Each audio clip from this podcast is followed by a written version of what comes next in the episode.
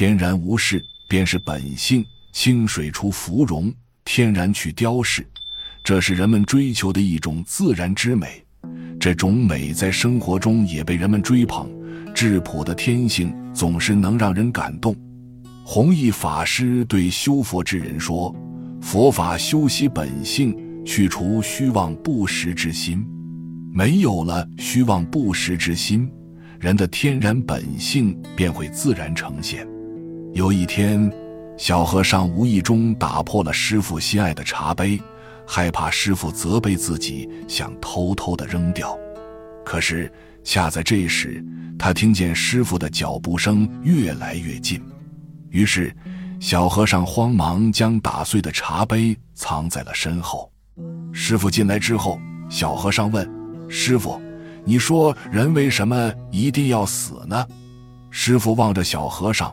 缓缓地说：“这是顺其自然的事情，世间万物皆有生死。”小和尚一听，非常高兴，将背后那只打碎了的茶杯拿了出来，说：“师傅，你的茶杯已经死了。”佛学思想中有一个著名的寄语：“春有百花，秋有月，夏有凉风，冬有雪。若无闲事挂心头，便是人间好时节。”天然无事便是本性。佛学中将生活看成是一种自然运动的状态，不要为生活中失去自己的心爱之物而悲伤和痛苦，不要为生活中的悲欢离合而喜怒无常。只有这样，我们的生活才会越来越轻松，才会越来越有滋味。如果一个人隐瞒了自己的天性，借欺骗别人来显示自己，那他得到的结果也将是被人欺骗。从前，北天竺有位牧师，技艺非常高明。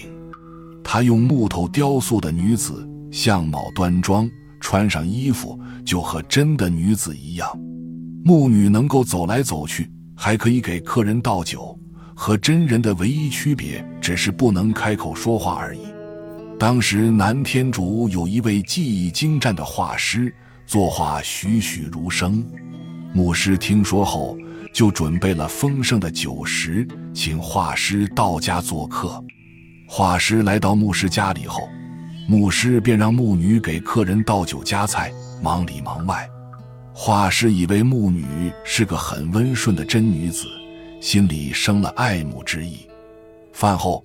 牧师极力挽留画师住下，并让牧女站在画师旁边侍候画师，而且对画师说：“这女子留在你屋里，好方便伺候你。”主人离开后，画师叫牧女，可是牧女没有一点反应。画师以为这是因为女子害羞的缘故，因此上前牵她，这才发现原来女子是木头做的。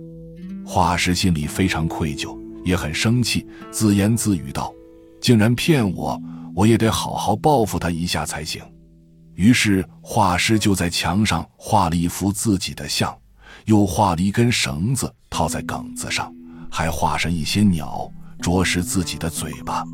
画完后，画师躲到了床下。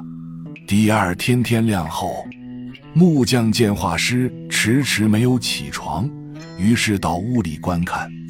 这一看，把他吓坏了。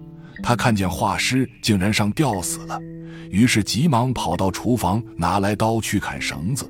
事后发现原来是虚惊一场，心里觉得非常惭愧。这时，画师从床下钻了出来，说：“你骗了我，我也骗了你，我们俩人的情分也一笔勾销了。人与人之间应该坦诚一些。”用真心去换真心，才能建立起和谐的人际关系。欺骗别人是对别人人格的侮辱。一个不尊重别人的人，怎么可能得到别人的尊重呢？在与人相处中，保持天然的本性，才是一种无法比拟的美。